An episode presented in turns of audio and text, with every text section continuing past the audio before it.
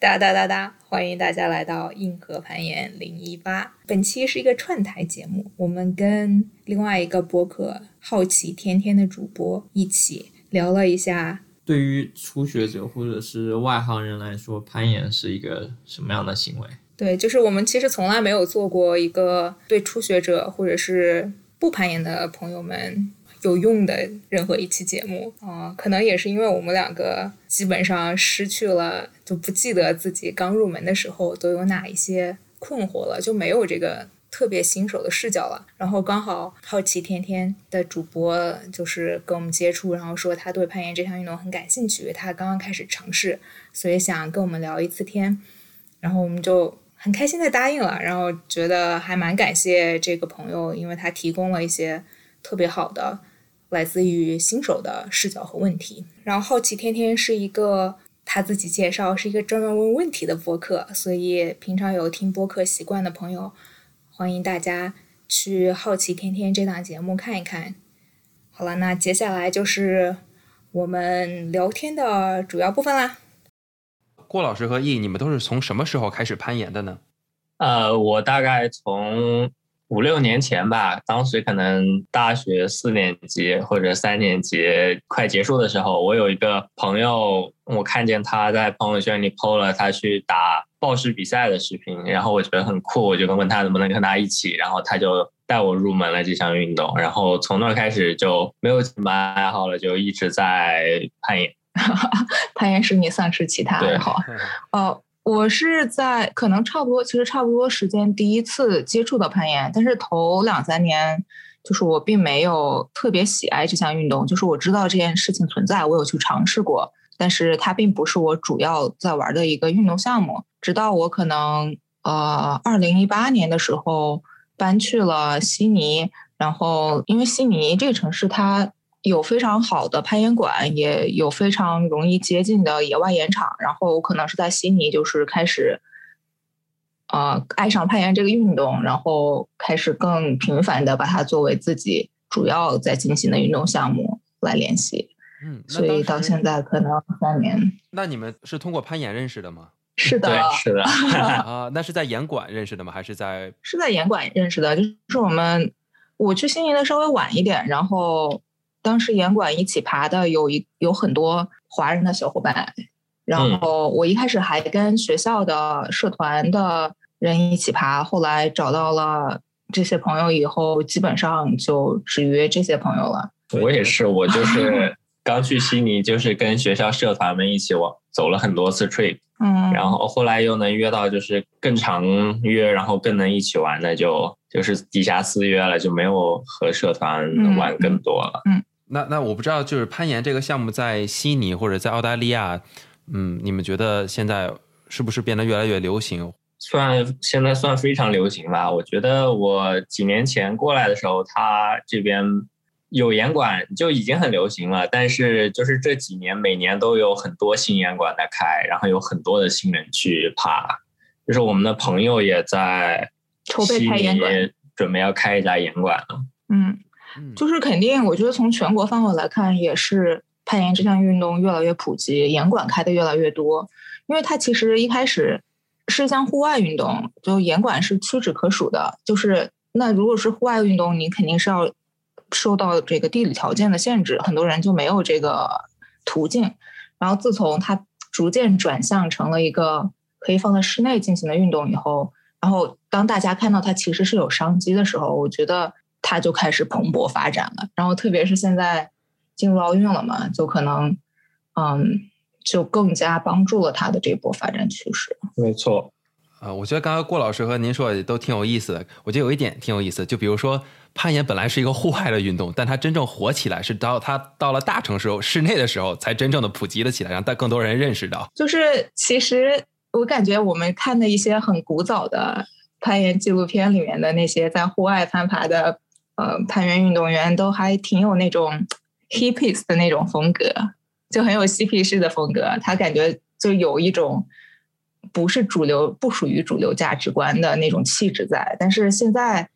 如果你看那个竞技比赛，或者是就他既然被竞技比赛、被奥林匹克运动给吸纳了，他肯定是找到了他特别特别符合主流价值观，就这种更高、更快、更强的那种理念在里面，才会被奥林匹克给吸纳。就其实还挺不一样的。对，就现在因为攀岩商业化已经做的相对还不错了，就是现在的那些顶尖运动员们给你的感觉就是一种其他运动项目的运动员，就是一种模范运动员吧，他就会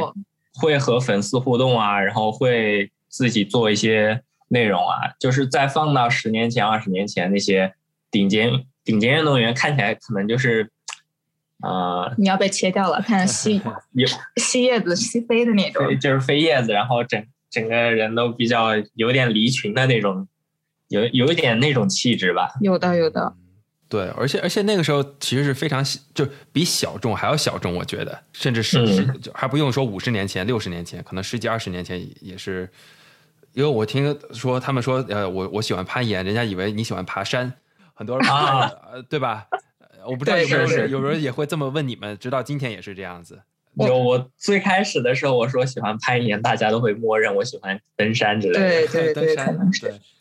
对，其实这个我们之前有没有说到？因为可能很多人现在开始攀岩，但是可能有更多人还不是很了解攀岩这项运动，所以我觉得我们可不可以先说一下？诶，比如说，哎，攀岩和爬山有什么不同？或者说，攀岩像您刚刚说了，有在室内还有室外，肯定攀岩有不同的种类。所以我想，我不知道，呃，郭老师或者易可不可以先解释一下这个室内和室外攀岩有什么不同的地方？就是室内攀岩和室外攀岩，它最大的不同就是环境的可控性。就是室内攀攀岩的话，它的环境都是特别安全，然后设施都是特别完善的。在户外攀岩的话，你因为是在自然环境中嘛，你有可能会受到环境的影响，比如说下雨了，然后刮大风了，或者是岩壁上会有石头坠落下来，它相对来说是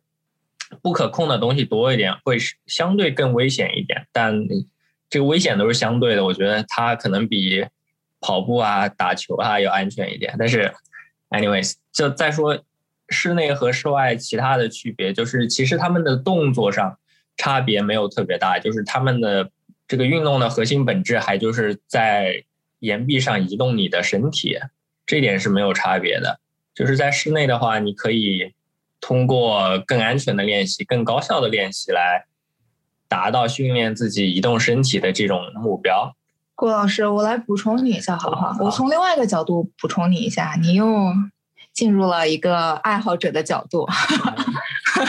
嗯，就是可能我主要不在不会说它两个区别，就是介绍一下攀岩这项运动是怎么样发展出来的，以及它是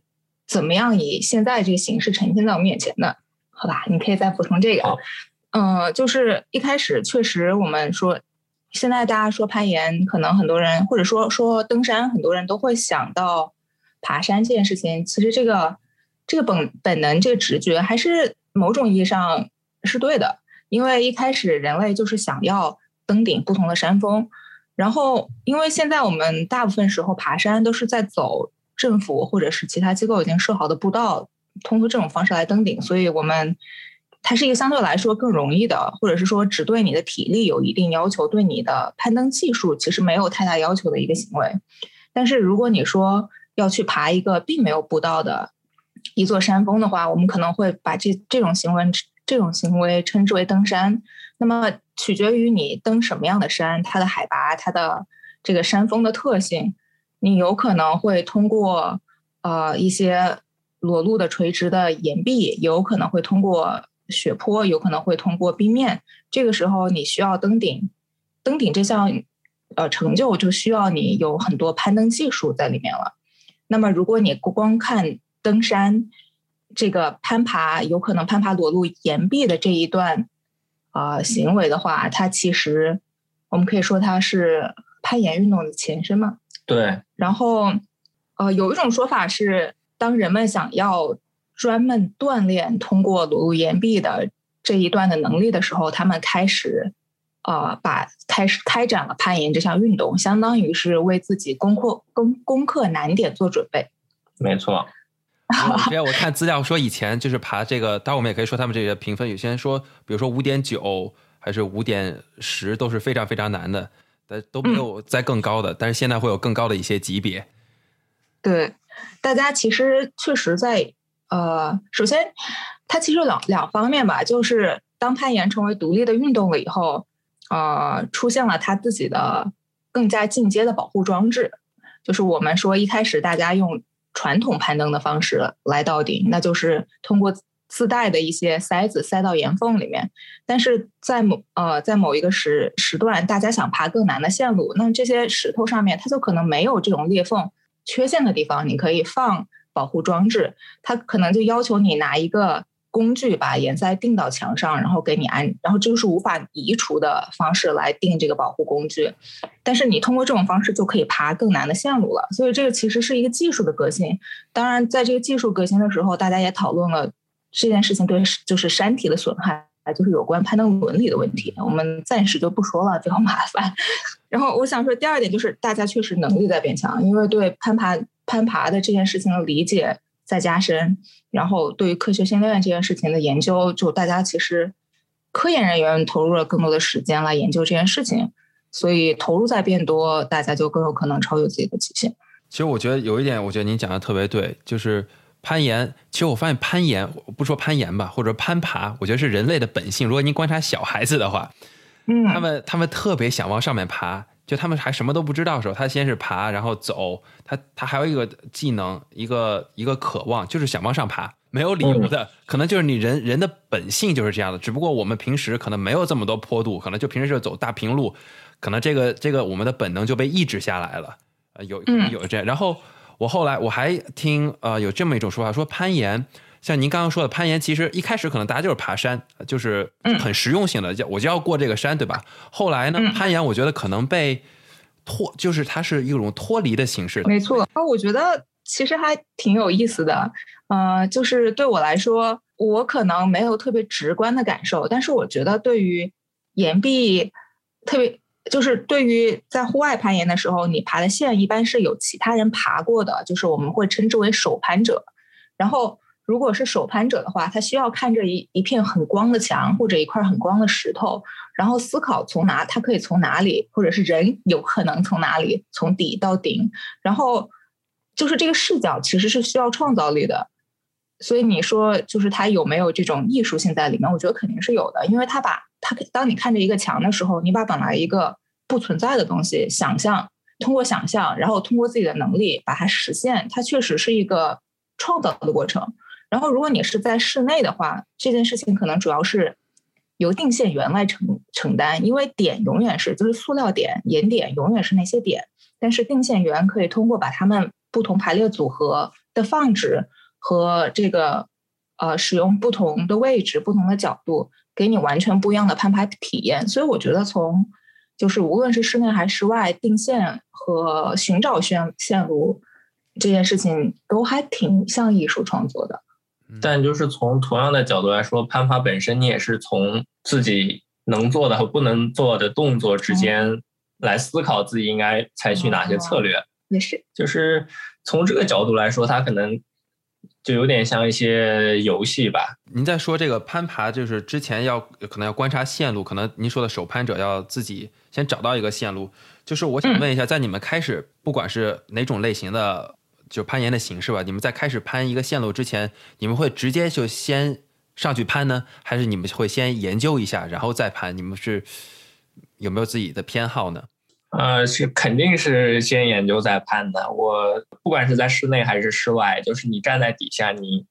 尤其是短的那种抱石线路嘛，就三四米高，你应该站在底下，从头到脚，你每一个动作都可以在自己的脑海中想出来。就有个地方可能不是特别清楚的话，你会在那里想，我可以选择方案 A、方案 B、方案 C，然后爬到上面，再通过这种动态的反馈来选择自己将要执行的策略。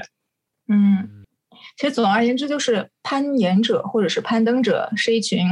很奇怪的人，就是他们特别在意登顶方式和登顶次数，自己登顶的方式，呃，越不借助外力和登顶的这个次数，就尝试次数，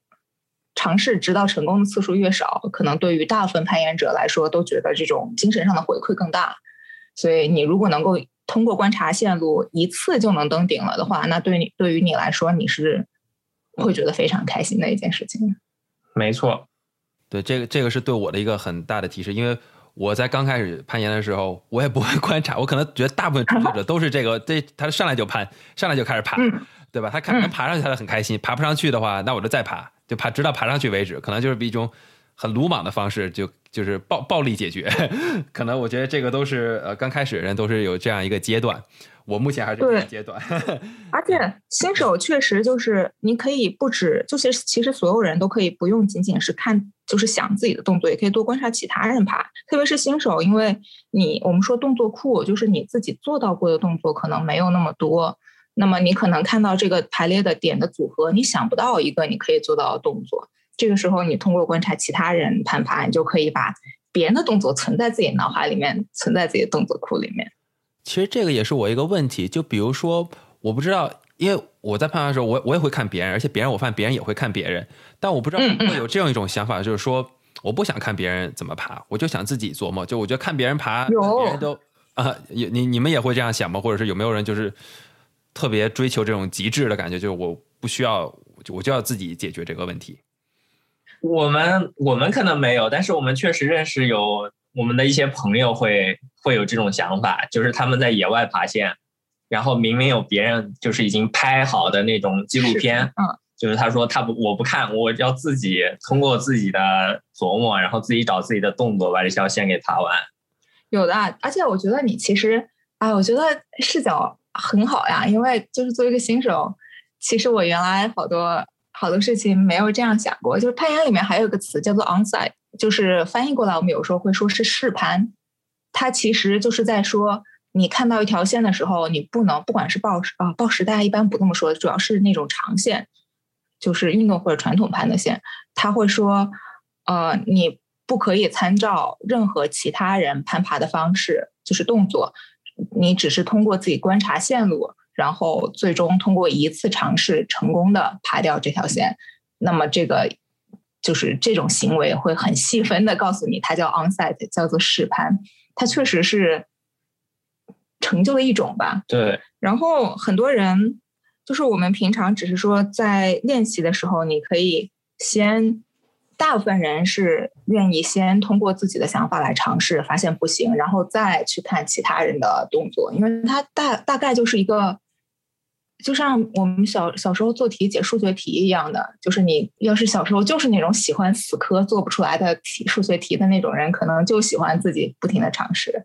然后但是到了某某一个阶段，如果真的做不出来，确实还是要对对答案，对吧？是，而且我发现，即便顶尖的运动员，他们也会互相交流，也是互相学习、互相研究的攀爬的这个录像。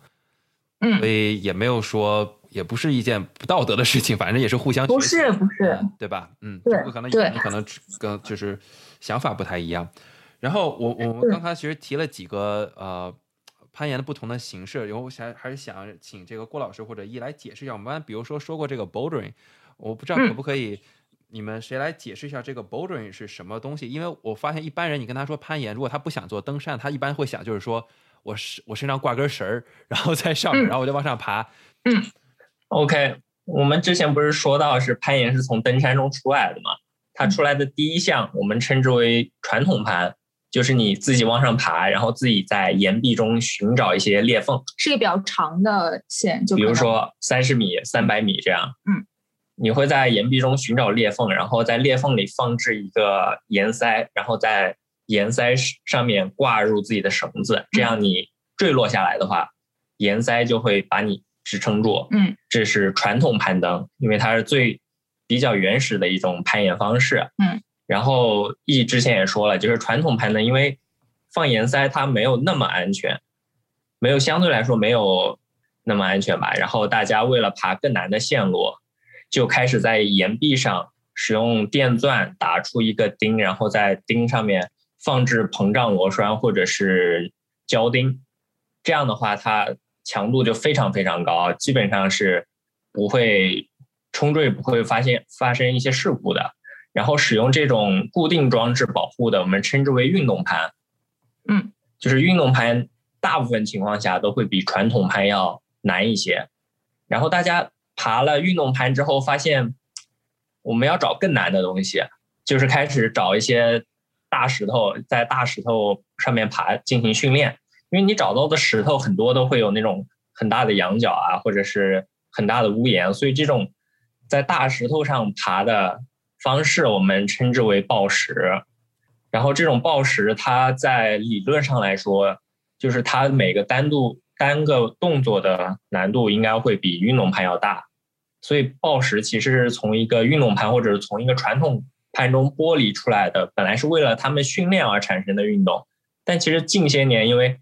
严管的这种抱石啊，就是三四米底下有很厚的垫子，你掉下来无所谓，就特别的让容易让别人入门吧。所以现在其实单独的抱石运动变得更加流行了。嗯，所以抱石我不知道我讲所说的 bouldering，bouldering，对，它其实就是它就是一个从底爬到一个大石头顶上的运动嘛。所以我们说抱石，抱石，抱石头就是大石头。对，没错，没错。所以它还挺直观的。然后现在它因为如果是，所以其实我们非常呃那个叫做什么？我们非常暴力的可以把它分为抱石和绳攀。就绳攀可能有不同样，就绳攀就是你需要用绳索保护你进行攀登，它中间可能有很多很多不一样的细分。比如说你去岩馆，你可能先爬顶绳。郭老师刚才讲的就是基于你爬先锋攀登的模式，就是从底往上带着绳子爬。顶绳就是你一开始学的时候，绳子从你的身上。到顶，然后再下来到另外一个保护员的身上，你就是你的绳子永远牵在你的头上牵引着你，这是最最最安全的一种审判方式。就绳攀的这个分类可能比较多，甚至是还有呃，可能爱好者平常接触不是很多，但是是奥林匹克比赛项目之一的速攀，嗯，大概也可以理解成对速度攀岩，你也可以理解为绳攀的一种，因为。它它是一个自动保护器，就是也是攀岩者身上有一根啊绳子，然后它从谷从底到上，呃最快的速度到顶，然后拍最上面的计时器。你看那个时候是没有人保护的，因为它最上面有一个自动瘦身的一个机器，然后攀岩者下来是会被那个机器缓慢的放下来的。所以这些都属于我们所谓绳攀的范畴。抱石，就我们刚才说的 bouldering，它是一个更广泛的。我觉得是一个更广泛的被严管采纳的一种攀岩方式，也就是说，如果你想第一次去尝试的话，很有可能在你的家附近你会看到一个报石馆，更或者是更更有可能看到报石馆，因为它对层高没有要求，它是一个你没有绳子、没有保护装备，你爬到顶以后跳下来，因为它整个它的地面上会铺一些非常啊软硬合适的垫子，你不会伤到自己。啊，所以它是我感觉是现在的一些攀岩岩馆的普遍形式吧。所以一般去大部分的攀岩馆，大家都看到是抱石这种三四米的这种攀爬的高度。对啊，我之前也跟别人说过，他们说，哎，这才三四米，有什么爬的？这真的真的有人，因为他不知道这个里面还分难度。我不知道易老师和郭老师可不可以解释一下，比如说这个 bouldering 或者抱石啊，它的难度是怎么分的？就是其实我一开始。在我正式入门前，我也去过岩馆，然后我也我也这么觉得，就这么矮嘛，就随便往上，有什么意思呢？后来是也是有朋友教了我，就是教会我该怎么爬，然后跟我说了这些难度之后，我大概才发现它挺有意思的。就报时的难度，因为有很多不同的这个难度体系嘛，就是在美国、在中国用的最多的是叫做 V Grade。就是一个美国人在 Vico 创造的一个难度系统，它目前是从 V 零，就是最简单，也不是现在来看是比较简单，但其实在比较早的时候，V 零也不是 V 零，可能跟运动攀比起来，可能像是五点幺零的运动攀，但现在现在这些 grade 和最开始创造的时候已经有点不太一样了。现在最简单的是 V 零，一般你在严管里。看到的最容易的线路可能就是 V 零这个级别，然后它随着难度的增大，这个数字也增大，可以从 V 零、V 一、V 二、V 三、V 四。嗯，现在世界最顶尖的难度是 V 十七。嗯，就是这个差异还蛮大的。其实每差一级，其实可能不是难度加了一点点，就是如果你你的实力只有 V 六、V 七，然后你去爬 V 八 V 九的线，就感觉完全不可能。就是它每增加一个难度，它的难度其实有点像是倍增的。对，郭老师，您现在的这个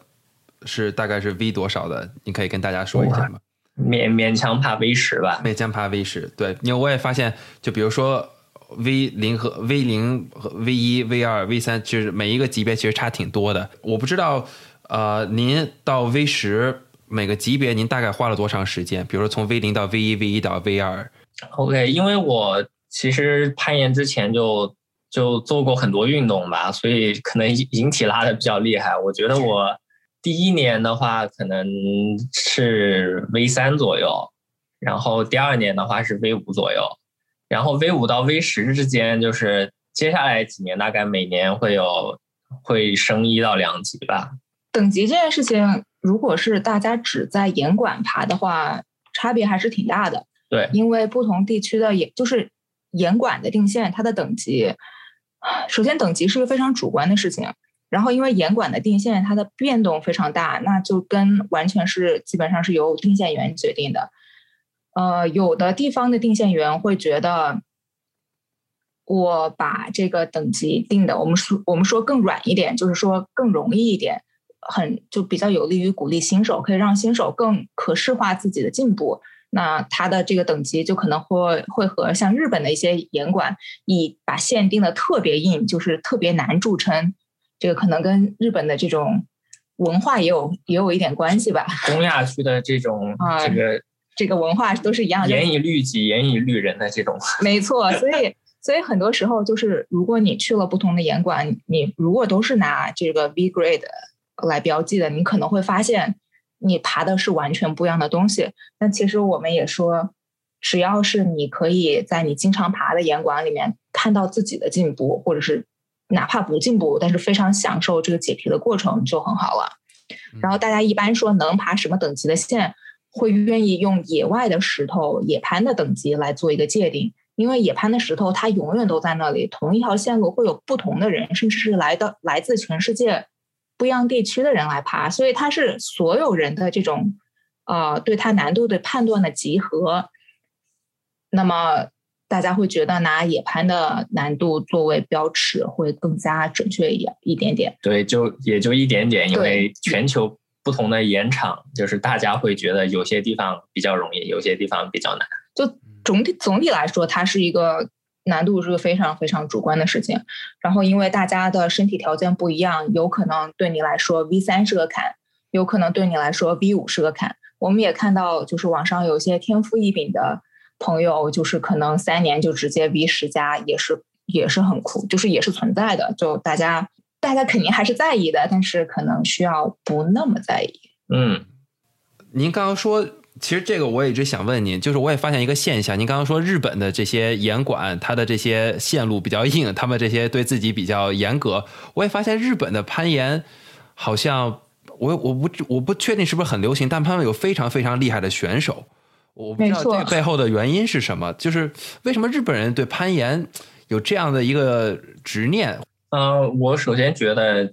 有有一点就是东亚区的人比就是其他区域的人的一个优势，或者是整个亚洲区就是相对的体重更低一点。我觉得攀岩是一个自重运动，就是如果你是瘦瘦小小的，其实是会有一些优势的，相对于。别人来说更小的点，你如果是瘦瘦小小的，然后那些点就相对来说更大，你手指会承受更少的力。所以如果有更多的人适合这项运动，大家都会去玩这项运动。然后日本的话，它其实因为人口非常非常密集嘛，嗯，就在东京整个区域可能有一百家严馆，就这是网上流传，我也不知道具体有多少家，但是我去过东京那边，确实有很多严馆，就是可能这个国家为它的这个。民众提供了很多这种攀爬的严管的资源，所以就是参加的人口也是越来越多。而且，嗯，其实我我觉得，如果你要说竞技运动员的话，我觉得未来格局会大变的。嗯，就现在强的那些国家的运动员未必一直会强嘛，就是它确实是一个你需要有投入才会有产出的项目，它毕竟是竞技运动嘛。然后它其实。当中也没有那么多、那么多机密，我觉得就相比来说，它的运动科学的一些方面还确实是更公开的。就它它入奥了之后，嗯，可能有一些有一些国家开始投入更多，那它就有可能，首先它更流行，它有更更广阔的群众群众基础了，那它确实有可能会增加投入，变得更强。我比较看好中国，其实，我觉得我们人多，而且而且而且，如果日本能做得好，没有理由说中国人做的不好。虽然说可能现在我不太清楚啊，但未来我觉得，现在有新人也很强了，所以确实是。对，我觉得现在现在中国队也不是，就是虽然没有没有日本那么那么厉害，但我觉得就在世界范围内也是挺不错的，在经济方面来说。嗯，我觉得国内攀岩发展真是肉眼可见的快。对，就是可能五年前，就是每个一线城市可能有个十家岩馆。啊，没有吧？那么多吗？有吧？然后北京、上海。现现在可能北京、上海就是每个城市。都能有三十家、二十家的演馆，就反正现在有很多了，已经。嗯，我觉得以前的可能是就是有些体育馆，它偶尔有一面墙，就是那种不是说对，没错，不是那种就是那种混合的场地，不是说专门用来作为攀岩的。那是以前，现在可能有更多这种更专业的。现在我也觉得是好像雨后春笋一样，很多很多很多，就是突然就出来了。所以我感觉突然感觉，哎，朋友圈里面怎么这个人就去攀岩，那个人也去攀岩了？我不知道你们有没有这种感觉。就是有就这种，就它转换率，就我们之前也跟一个严管聊老板聊过这件事情，就是其实我们很希望大家就新手去尝试这项运动，因为我们觉得它很好玩，所以希望其他人也觉得它很好玩。另外就是，呃，严管的生存其实也是有很大一部分是靠这些来体验的人来支撑的。就虽然我们是。严管老客户，我们总感觉跟严管的这种感情连接更加深厚，但其实我们并没有办法完全保证一家严管的生存，它还是需要更多不同的朋友去尝试，去喜欢上这样运动的。嗯，所以你们去严管的时候，你们会不会同时去不同的严管？因为我知道有的人可能觉得这一个严管的线路就是爬不够，会不会有这种呃现象？有，就是我们。我们家附近其实就是我们经常去的，有三家不一样的，两到三家不一样的报时馆。嗯，就也不是说爬不够，就但是人都喜欢新鲜的东西嘛，就属于每一个严馆它有自己的换线频率。然后有的时候我想爬更多的新线，我可能就换一家严馆去找一些新的刺激。所以，比如说一个初学者，他要去一个严馆要攀岩的时候，他需要带什么东西吗？他需要准备一些什么东西吗？把指甲剪好，然后 不要戴不要戴不要戴戒指，不要戴项链。对对对，其他的话你就可以去严管租。对他其实不管是神攀馆还是报时馆，都是非常信任友好的，他都会给你提供，嗯，就是你需要的设备，你只是有可能会需要多出几块钱去租这个设备。然后对于来对于你来说，你唯一需要准备的就是穿一些合适的。合适的衣服和裤子，然后确实剪指甲还挺重要的吧？就是毕竟你是要通过手去抓一些岩点，然后如果指甲比较长的话，容易会划到墙壁，然后你可能会觉得很难受。然后戒指这件事情，我看有人啊，就戒指和项链，我知道有人这个攀岩的时候是会戴的，但是其实它有那么一点点点风险，特别是戒指，呃，不太。不太建议大家啊带着它进行攀爬。所以攀岩的时候，呃，可能很多人就是稍微喜欢一点，的时候他们可能会去买攀岩的鞋，可能这可能他们第一个入手的攀岩的产品。呃，当时我我也去我也去买了一双攀岩的鞋，然后我也看了 一些就是一些文章啊、视频啊，讲怎么选攀岩的鞋。我不知道作为一个初学者，如果他想买一双攀岩的鞋的话，你们有没有一些建议？有一些我的建议就是要去自己试，就不要网购。嗯，就网购的话，就是尺码啊、脚感的偏差可能会大。只要你自己试，然后你觉得哎穿上很紧，但是不太疼，就是你可能有可以有一点点疼，但不要特别疼。就是但是整体的这种松紧度感觉像是在穿袜子一样，就就还不错。作为一个初学者的鞋，就是你一爬爬个。几个月之后，你就会觉得这个鞋大了，就你再买别的。嗯，就是攀岩，你还是还是要用脚的，就是你也是因为技术好了，就是你变得更强了以后，你不仅手可以抓的点更小了，脚可以踩的点也变得更小了。就比如说你原来需要一个，呃，就是你踩的面要特别特别大才能踩住，现在你脚法越来越好了，那么可能只有一点点的一个小点，你你用一个呃大拇指轻轻点一下，你也可以用来支撑自己。那么在这种情况下，如果你觉得啊，就鞋比较大，你的这个大拇指和大脚趾啊，对不起，大大脚趾 和啊，不是一个事情吗？好吧，就是如果是你这个接触，你觉得不是很敏感，你没有那么办法精准的踩到这个点的话，你可能就会嫌弃你的鞋大了。而且你当你学会挂脚之后，就是你需要更紧，因为如果你用脚后跟勾挂的话，如果它后面有空隙的话，你的鞋就会脱出来。就是有一些更难的技术动作，确实要求你有一些更贴合的鞋，甚至你看一些进阶的鞋，它都它的那个鞋底都不是平的，是弯曲的。嗯，对，所以它就它确实是一步一步往上走的。但是我们为什么不建议初学者一步到位呢？就第一没必要，就是你并不是你穿了一双好鞋就一定有好的脚法的。对。其次就是更高阶的鞋可能，呃，确实呃有可能更疼吧。它并不一定更疼，但是它有有可能对于初学者来说会更难受。就是你你既然是初学者，那你的目标其实是确认自己是不是喜欢这项运动。所以没有必要给自己加一些额外的负担。没错，我非要克服一个我我脚我小脚的这种疼痛感，跑去攀岩，我简直是不 make sense 嘛，对吧？所以没必要一下子买一个两三百块钱的鞋。我说的是美金啊，就是买一个很贵的鞋，没有完全没有必要。作为一个初学者，对，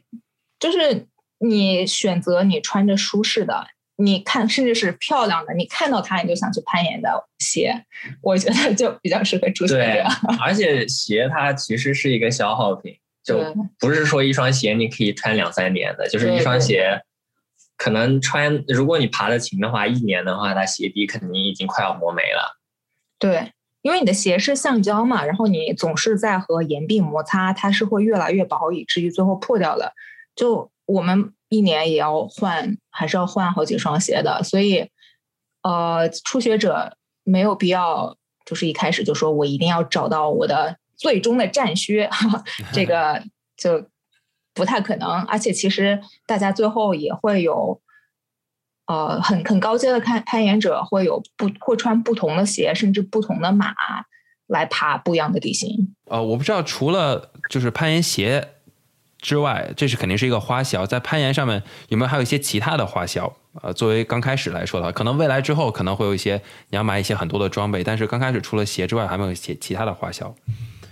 呃，除了鞋之外，可能你可能要一个粉袋，就是背在身后，然后里面放着眉粉，可以把你的手就是弄得干燥一些的一个粉袋，这个也很便宜，就是十刀二十刀的一个一个价格。除此之外，如果你是暴食的话，其实你不需要别的东西了。就是你只是 bouldering 的话，你就不需要其他额外的装备了。但如果你要是在严管爬绳攀嘛，就是在绳爬顶绳或者先锋的时候，你就会要一个安全带或者是几个主锁。这个基本上可能安全带要一百美金到两百美金之间。嗯。这个几个主锁的话，三四个主锁可能要也要一百到两百美金之间，其他的话就没什么花销了。我觉得，就我们首先是在一个严管的空间里面讨论的，所以其实你需要的个人装备相对来说比较少。呃，主要就是刚才说的鞋粉，如果是审判的话需要安全带，剩下的你去了严管，严管不同的这个要求有可能是不一样的。所以你去去了以后才知道你想要再买什么，而且都不鼓励你把东西买完了以后再去攀岩，就先去爬，因为岩馆都可以租。你爬了以后，你发现你很喜欢这项运动，你觉得你一周要去两次或者一个月要去好几次，你觉得你花这个钱租装备太贵了，这个时候你就可以买装备了。没错，嗯，而且这个时候你大概就会有一点点概念，你需要买什么。就我觉得这是个比较好的时机。你刚刚说这个眉粉，其实我有一个问题想问你，呃，就是眉粉要涂到手上嘛？呃，这个东西大概要多久弄一次，或者多久我应该再再用一次？还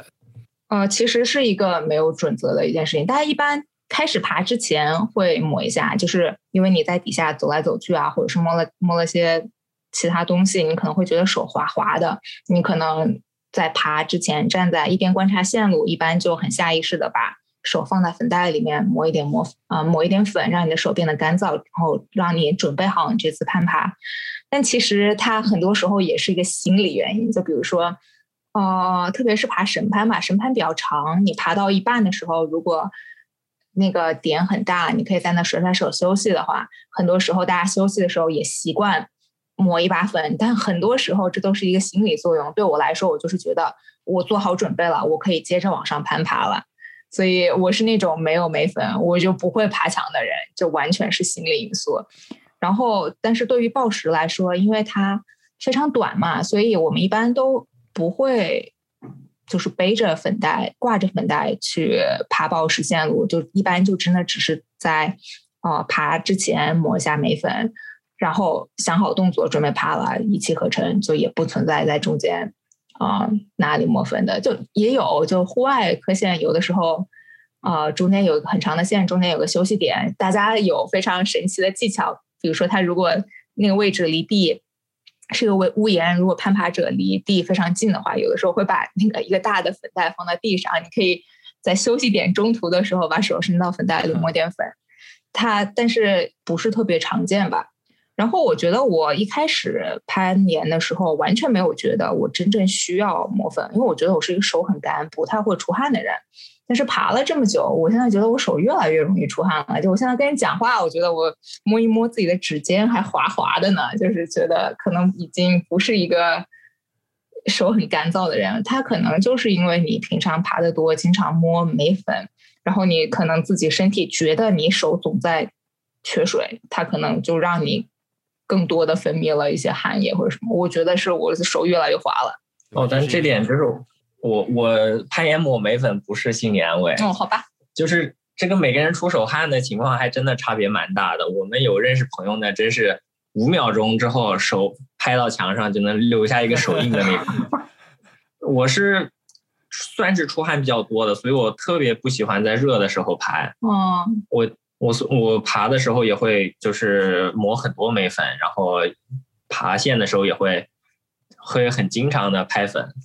但是呢，就是还有一些人，就是可能专门是打竞技的，他会在手指上每月或者是每一阵子涂一下那种 anti hydro，就是那种奇怪的药膏。奇怪的药膏，你就然后手指你就这个月就不出汗了。就有的人就是出汗多或者是打比赛会涂这种药膏的，所以这个涂不涂还是非常看你手出不出汗吧，就是。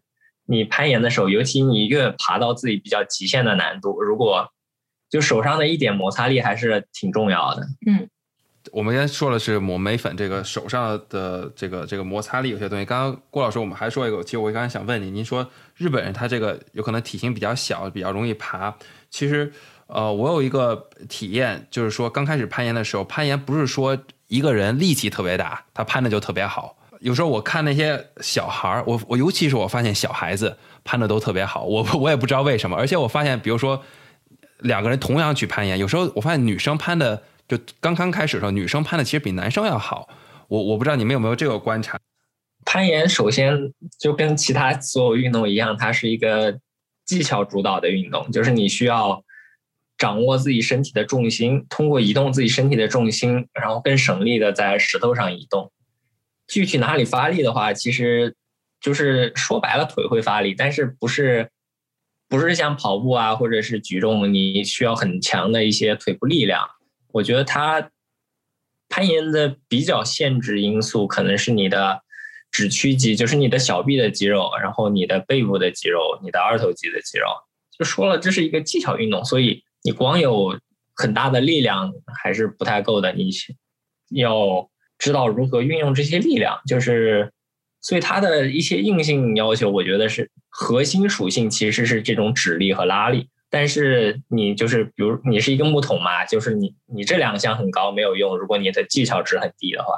所以为什么有些啊小朋友啊，或者是有些女生会爬的比男生好，就是有可能是一是所谓的体重力量比嘛，因为你体重越轻，你手指上的压力越低。嗯。第二点的话，就是如果一个男生他特别有力，他就特别会依赖于他这种拉力，反而会忽视掉自己可以通过一些腿部和臀部的移动来分担自己身体的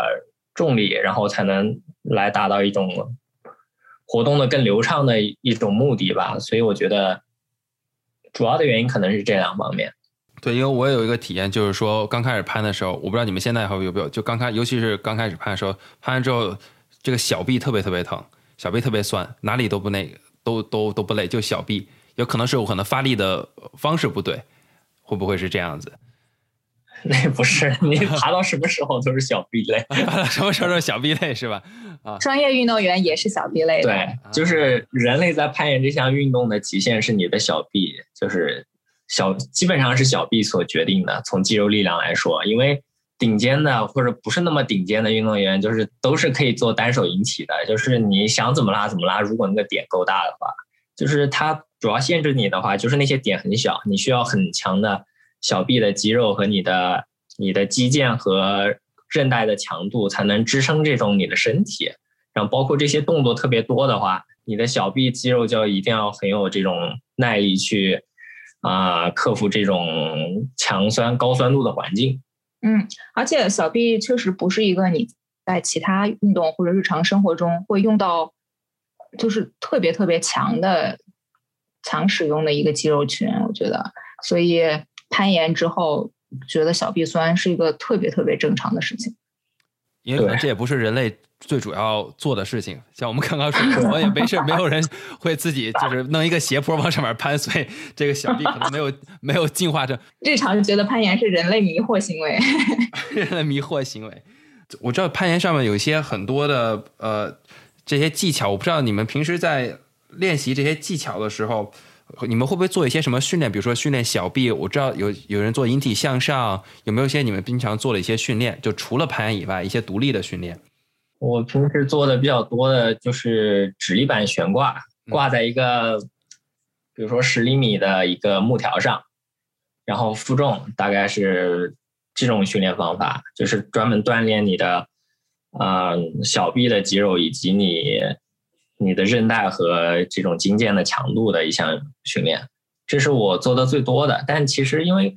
攀岩它需要的东西还是挺多的，所以我们平时也会经常拉伸，偶尔会做做瑜伽，我们也会做一些力量训练。我觉得这些是都是对攀岩有帮助的。嗯，攀岩训练是个特别特别复杂的一个话题，其实。很多很多人会跟新手说，你不需要特别的去训训练哪一个专项，你只要去多爬就行了。它有一定的道理，就是因为你刚刚开始攀岩的时候，你对你自己身体在攀岩这个行为里面毫无认知，你不知道你哪里就是出现什么反应，你对你手指的能力一点概念都没有，然后对于你能够做到什么动作也一点概念都没有，你甚至不知道你攀岩的短板是什么。因为你根本就没有在高强度的爬，所以呃，确实是，如果大家还在这个入门的阶段的话，啊，可以只考虑这个通过只攀爬，主要是认识多认识攀岩这项运动，也多认识自己的身体的能力。就是攀岩训练或者是任何运动的专项训练，都是一件特别有门槛的事情。对，如果你在这项运动没有。一定的这种训练的基础，或者是一定的这种啊实践的这种经验的话，你很难说你知道自己该训练什么。就是除非你就是有条件请一些很专业的教练，他能告诉你你的一些短板是什么。但大部分如果你是刚开始攀岩一年或者两年，很多情况下你的短板是你的技术层面。就是虽然说你的就是其他层面不是特别强，但是最短板肯定。还是技术，嗯，所以你们技术层面一般你们是怎么学习的呢？你们是看 YouTube 视频，还是互相交流，还是跟严管的一些朋友们啊学习？就是怎么提，我可以怎么提高我的技术呢？嗯，就是这点，我觉得我和 E 的差别还蛮大的。我刚开始入门的时候是在严管里，就是比较比较老式的中国的严管。当时是因为 当时因为整个那个有那边有很多教练，然后我们去攀岩的话，热身会在那种几十米长的这个横移墙上，就是横移从左边横移到右边，从右边横移到左边。比如说你第一横移的第一段，就是你用只用这一个技术，就是你只用这一个技术，然后你比如说交叉手这一段，我手的上面只用交叉手。爬一段，然后回来的时候，我说我这个这一条这次横移只用并手并脚并手并脚的爬法，就是对于我来说，我觉得我的攀岩基础是通过这种在横移墙上横移去不断做同一个动作来深化自己对这个动作的理解的。嗯，我就没有这阶段，因为我一开始就是在国外接触的攀岩这件事情，所以我而且我是一个。我开心最重要 的那种攀爬者，所以我其实直到目前为止，虽然我了解训练知识，但是我并不在认真训练。就是我会做各种各样的锻炼，但是它其实没有一个特别明确的目标，只是我想动一动而已。所以对于我来说，提高技术就真的是一般是在我哪一个技术动作做不出来，限制了我哪一条线爬不掉，那么我就会。死磕那一个动作，然后通过就是这样慢慢积累，得到的这个所谓技术的提高。对，我觉得技术一是就是通过自己，然后看视频，然后自己在自己身上反馈进行摸索。另一点的话，就是如果你有机会找到一个爬的比你厉害、技术比你好的人，就是就是多和爬的比自己好的人一起爬，你自然而然就会从他身上学到一些技术动作。嗯。那我也发现这样，好像你在攀岩馆的时候，有时候你在爬的时候，下面有人会告诉你，哎，你应该怎么怎么样。其实他们都很乐意分享的，就就没错，这这这样的一个攀岩馆的一个文化，好像是。我不知道澳大利亚或者是国，因为我也没去过特别多，我就去过也两三个，就是这这是我的个人的感觉。是，大家都还比较愿意，比较愿意好为人师吧，所以就 只要你只要你愿意问，或者是你甚至有时候你不问，都会有人跟你说你该怎么爬的。对，然后而且我觉得很多人喜欢就是室内攀，就是呃，这就是暴食这项运动的很大的一个原因，就是觉得氛围很好。对，因为你每次爬完一条线下来，就是不管你旁边的人认不认识，就很有可能他就会哇，就是他会。Nice dude。对他就是在你爬的时候不停的鼓励。Come on, come on。然后你爬完以后，他还会。Nice mate。Nice mate。对不对？是澳大利亚对吧？嗯，我我也不知道，我不知道你那边应该怎么说。但是电影里我是怎么看，我也没去过澳大利亚，就是这么说的，就是这么说的。嗯，这其实也是我也想问你一个问题，就是我知道你们肯定在不同的地方攀岩，我不知道您在比如澳大利亚，在国内或者东京这种攀岩的氛围有没有有没有一些不同？就是 我觉得你作为一个旅攀者的话。呃，大部分就是这种很包容、非常鼓励的氛围，还是比较类似的。呃，它可能更多的每个地方，你要说攀岩环境不一样，可能是在就是攀岩社区和其他人冲突的时候，这个冲突的核心是什么比较不一样。啊，这点确实，就是就可能还是更多的是跟野攀有关的，因为呃，就是说。野攀的这个岩场，其实很多时候还是会跟当地的一些居民有一些利益上的纠葛或者是冲突。然后像澳洲这边，主要是我们和这个 Aboriginal people 原住民原住民的啊，因为这其实我们爬的这些墙都属于原住民的土地，然后澳洲这属于一个被偷弃的啊土地嘛，就相当于现在想要。就是来纠正一些之前做的不对的地方，想要把土地或者是更多的权利，就是原住民有的权利还给他们。那么我们之前可以攀爬的一些墙，其实现在就都被封禁了，因为你要保护原住民的一些遗址和文化。所以澳洲主要的这个跟它文化有关系的呃攀岩的冲突体现在这方面。美国可能有些不一样，国内就也是不一样的。就其实你要真说区别。倒是冲突可以体现出大家不同的攀岩社区的一些区别，它的它好的方面都是一样的。没错，就是像国内更多的是就是当地居民不让你爬，或者是当地政府不让你爬。它其实背后有很多，就是之前被封的一些地方，有些是当地居民觉得就是岩有就是攀岩的人在这里没有做出什么贡献，哦，就是而且还破坏了当地的一些东西，他就不愿意你在这爬。就是当地政府有的时候会觉得你这种行为危非常危险，尤其你出了事之后，他就会把这块给封掉。我我发现这攀岩的地方，他对这个地区其实这我也很好奇，就是大家怎么选择哪个石可以去报？因为有些地方我觉得可能是不具备这个攀岩的条件，可能只在。比如说美国，因为很多国家公园有些石头它就适合攀岩，但也不是，并不是所有的地方所有的石头都可以去攀。是什么一些人去找这些地方，然后又把它分享给大家，然后大家都去？我不知道这个机制是怎么运行的，这个社区 这个文化。基本上就是攀岩的人自己，但大部分情况是爬的水平更高的人。就是当你爬过很多年之后，你会自然有感觉，就是通过你肉眼看，你就能判断出这种岩石的实质大概是坚硬的还是。很松的，你会去找那些很干净，然后还比较坚硬的石头，去觉得，哎，我通过我的观察，这里似乎是可以爬的。然后我自己，比如说抱石的话，会更简单一点，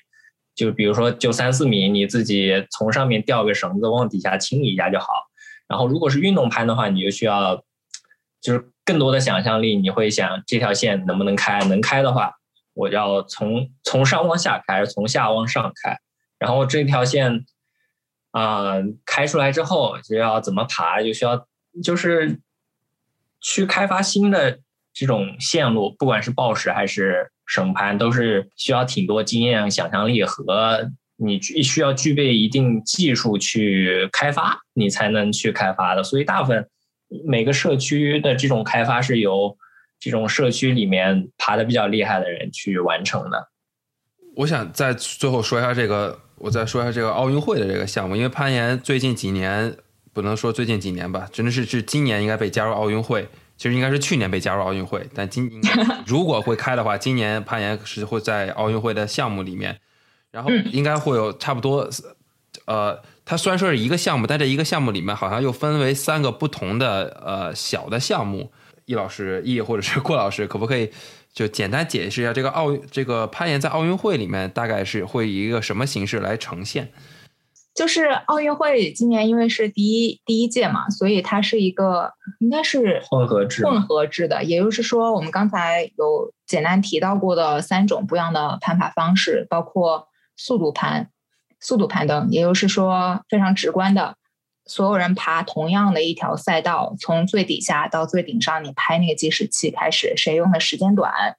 谁就是就是胜者。你这个就是很符合更快的这个理论嘛？对。然后更高这件事情就体现在我们说的啊，绳攀或者运动攀，就是先锋攀登在奥林匹克比赛里面，也就是说，呃。这些每一个攀岩者都只有一次尝试机会，他自己带着绳子从最下方开始向上方攀爬，啊，然后以这个攀岩者到达的最高点作为计算，也就是说你爬的越高，那么你的成绩就越好，它就很符合这种更高的这个逻辑。然后最后一项就是我们刚才说的暴食，更强是吧？就是没错，就是暴食就属于更强，我感觉就是你更。就是 stronger，就是报时，它会给你一个四分钟的时间，你可以在这个时间里面不停的尝试，但是也就是说，你最终的目的也是完成这个报时的问题，从底到顶。然后你可能，哦不好意思，就是可能就是你花的尝试越少，啊，能够解掉的题越多，那你就更强。然后它这三项今年应该是。合在一起算成绩是给一枚奖牌。对，对，所以这三项在同时在竞技的时候，刚才我想问的是，就是比如说一个运动员在这里爬这三个，其他人是不能看到他的爬的，就是现场的吧？应该是。对，没错。不然的话，他就等于是像作弊，我知道怎么爬了。所以对，没错，没错。放到另外一个地方，就是关起来，也不能看电视，什么都什么也不能交谈。嗯，那就是。对，是这样的，就是会有一个隔离区。然后我还有一个，他算分，我大概稍微研究，他说这个分是越少越好，我我没太懂，还是我看错了？呃，他的分是按你的排名算嘛，不有三项嘛？嗯，对的，就每一项的排名，如果你每项都是第一，你的分就是一乘一乘一，你就是一分。一乘一乘一。如果你每项是都是第二，就二乘二乘二。啊，所以这样越少就是越好，因为一乘一就是第一啊，原来是这个意思。嗯嗯，我还看到一种声音说，把这三项这个速度攀、运动攀还有这个暴食放在一块儿，其实是一个，就有很多人批判这个，我不知道，是 说这三个不感觉放在一块儿是非常诡异的一件事情。我不是，我不知道你你们对这个有什么看法？其实主要是对于速度攀岩这件事情有一些有一些争论，因为传统的攀岩社区是没有人爬速度攀岩的，它是一个新的项目，呃，所以我们然后作为这种我们大家都属于传统攀岩社区的人，他可能大家当然是会有一些意见，觉得它完全不是同样的一个。运动运动形式为什么要和我们平常玩的运动形式放在一起比？所以其实，在下一届它是分开的，就只有第一届是合在一起的。对，其实因为之前在国内跨界选材嘛，就是攀岩这项运动的跨界选材，就选材其实选出来都是通过什么武术啊、短跑啊，选到一些速度攀岩的选手，就是因为这项速度攀岩这项运动确实其实。和暴食和运动攀差别挺大的，它有点像短跑，就是你在垂直或者是有点仰角的地方进行短跑，是这种感觉。嗯。然后暴食和运动攀的话，它就是我们日常玩的运动，所以这两项就是如果你暴食强，你的运动攀也会强，但就这两项和速度攀基本上没有什么关联。嗯。所以这也制约了很多最顶尖的选手，第一届基本上他就很难。参加他只能是未来再等四年，他可能暴食或者是运动盘才可能有机会，有可能没有那那也不是，那也不是，因为毕竟暴食暴食和运就是运动盘占两项嘛，所以其实是他限制更多限制的是只玩速度盘的选手。对，就是纯竞技速度盘选手，其实在这一届里没有什么优势，完全没有优势。对，就反而还是这些传统的啊这些这些攀岩运动员优势更大，但是他们变数也更大，因为大家。这个速度太慢的话，对，没错，他们其实他们的速度不需要跟那种速度特别快的运动员比，他只要比跟他一样其他两项很强的人比就行了。但是这个他们之间差距还挺大的，所以他变数还挺多。乘个九 没错没错，所以还挺有意思的这件事情。我想说，如果最后的话，如果你们可以给大家推荐一些跟攀岩有关的呃资源的话。有没有一些，比如说电影啊、书籍啊，甚至是 YouTube 的一些东西，你可不可以可以给大家推荐一些？嗯，可以啊。就电影的话，如果是看的爽的话，我觉得看的最爽的叫《黎明墙》。嗯，就是当我是 Tommy Cowell 和 Kevin 主演的一个 纪录片，纪录片一个纪录片，就是讲了他们如何在优胜美地爬了一条五点幺四 D 级别的一个一千米的岩壁。呃，对，就是其实这个纪录片讲的是大墙的攀爬，我们今天没有涉及到，但是感兴趣的朋友可以去看一下，它非常有意思，主要是因为它的主要人物自己的生活经历、人生经历非常非常非常丰富，就是自带很多很多转折，所以是属于一个我推荐给完全没有攀岩背景的人也会觉得很好看的。故事性非常强的一个纪录片，叫做《黎明墙》。黎明墙的英文是什么来着？是 Meru 吗？没有没有，Down Wall，就是黎明。Meru 是也也是 Jimmy 他们，不不是 Tommy，但是他们这个摄影师是不是一个团队啊？好像是。他们老这些人就是换来换去拍，还是我发现这点 没错，没错，没错，没错。因为其实大家可能更熟悉的是 Free Solo，就是国内怎么翻的？徒手攀，徒手攀登，就是因为之前拿了奥斯卡最佳纪录片的奖嘛。呃，就是那个也还推荐，它不属于一个我们大部分人会接触到的攀爬攀爬形式，但是我觉得它它和黎明强对比起来，还真是。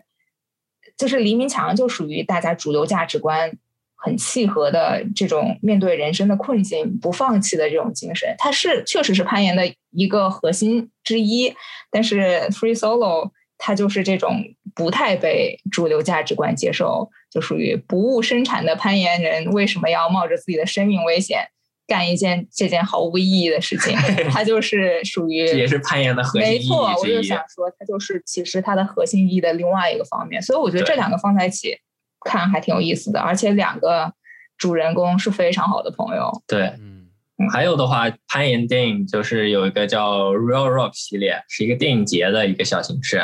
嗯就是你如果在网，B 站上有，B 站上、官网上都能都能找到，就是就是一群人有不同题材的攀岩，可能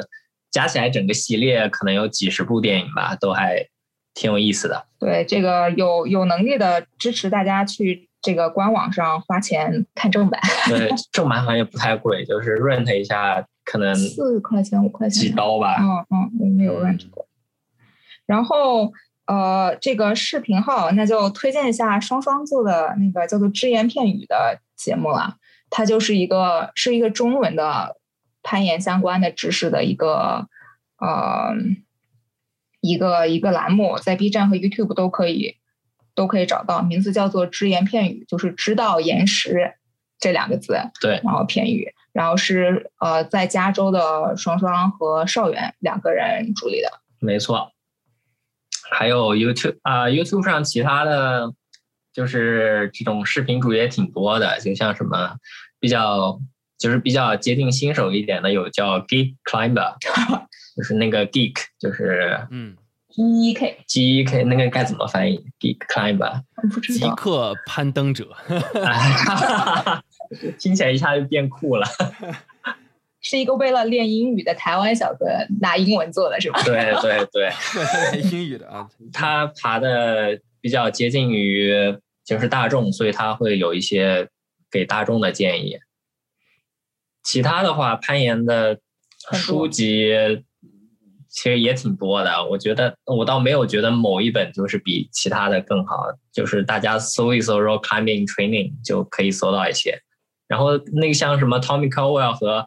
Alex Honnold 的自传也也挺有意思的。就是尤其你看 Alex Honnold 的自传，他体现出来的人物性格，其实跟他的 Free Solo 的纪录片里的性格还差别挺大的。嗯嗯，我没有看过他的自传，为为什么这么说呢？我有点好奇。他啊，他自传好像叫《孤身绝壁》吧，还是嗯 Along the Wall？、嗯就是我觉得我看 Free Solo 那个纪录片，我觉得他更多的是在很多有风险控制的因素在里面。然后你看他自传，你就觉得这个人还是比较鲁莽的。对他其实也是有不一样的面相的。他毕竟呃纪录片里面呃强调的东西就篇幅有限，强调的东西重点也还就是也是有限的嘛，所以呃他的自传可能是另外一个面相，就都是他人的一部分。对，纪录片里面，我觉得他老婆的那个情节太多了。但是我觉得他纪录片里面这个是是一个他有一个是一个很情感线加分的镜头，啊，对。对，他是他需要他需要谈谈论这件这件事情，对，因为那也是一个冲突的点，所以我觉得那是为对对讲故事，就是有点对。但是我我觉得我想看更多攀爬一点攀，我觉得感情怎么攀这个攀岩片里有一些感情的东西在里面。对啊、好，我们说这么多电影，还有这 YouTube 频道，我不知道你们有没有一些攀岩的播客推荐？有有就是我们自己有做一个，对，然后中文圈其他人我知道有崩塌，是叫坍塌坍塌是讲呃是也是北美，就是几是那是谁主理的来着？金一，金一不二是吧？嗯金一金一不二就是主导的一个播客，那个他的播客就会有很多，就是他对朋友的采访，以及也很多涉及一些阿式登山、大岩壁之间的东西，觉得挺有意思的。他主要是他那个就是记录一下他和朋友的一些呃聊天，但是他朋友们都非常有意思，对，所以所以也还挺推荐的。然后另外一叫个攀，没有坍塌，坍塌坍塌，因为他们有一个他们有个群叫做千万不要坍塌，坍塌。所以 所以那个那个 podcast 叫做坍塌 podcast，然后还有一个国内的是呃就是老聂做的，啊，老聂对，就是是一个北京的非常资深的研友，他这个播客做了很多年了，很多年了。我刚开始攀岩的时候我就叫做叫做啥？啊，叫叫做啥？因为他也是又有微信的那个公众号，又有又有播客，所以我总是记混。我们可以未来我们可以找一下，然后我会放到 show notes 里面给大家。OK OK，嗯，对。当然我们其实还有一个最重要的一个播客，你们自己的播客你们没有告诉大家，我不知道。嗯，OK，我们自己有一个播客叫做硬核攀岩，就是硬硬的盒子的攀岩，硬核攀岩。就是是很这个人，这郭老师很无聊的谐音梗，就是本来大家想到 hardcore，但我们不是 hardcore，我们是 hard box。对，这个攀这个他们呃，这个易老师和郭老师的这个攀岩攀岩的播客，我也会在呃本期生的时候给大家呃写出来，这样大家方便大家查阅。嗯，其实如果不建议听英文的话，英文世界攀岩博客更多。对，英文世界攀岩博客还有挺多不错的。嗯，但就是没有，但就不推荐了吧，没什么空。就是 可以可以善用，可以善用搜索功能，因为真的特别多。就是你其实可以 podcast 也是可以搜的，然后你可以按照那个级数搜，就不管你用什么样的软件都可以搜。然后你可以找你喜欢的 topic，就是你喜欢的主题，你搜。然后你就会找到跟这个 topic 有关的集数，然后你可以返回去。如果你喜欢的话，你就可以返返回去找这个博客。因为我是通过这样的方式订阅了非常多的英文世界的攀登攀岩博客。那么我们这一期节目就到这里结束啦，欢迎大家这个订阅好奇天天。呀，如果大家喜欢硬核攀岩的话，也给大家给我们来一个什么赞啊，什么 subscribe 啊，什么。有什么来什么，好吧，拜拜。这个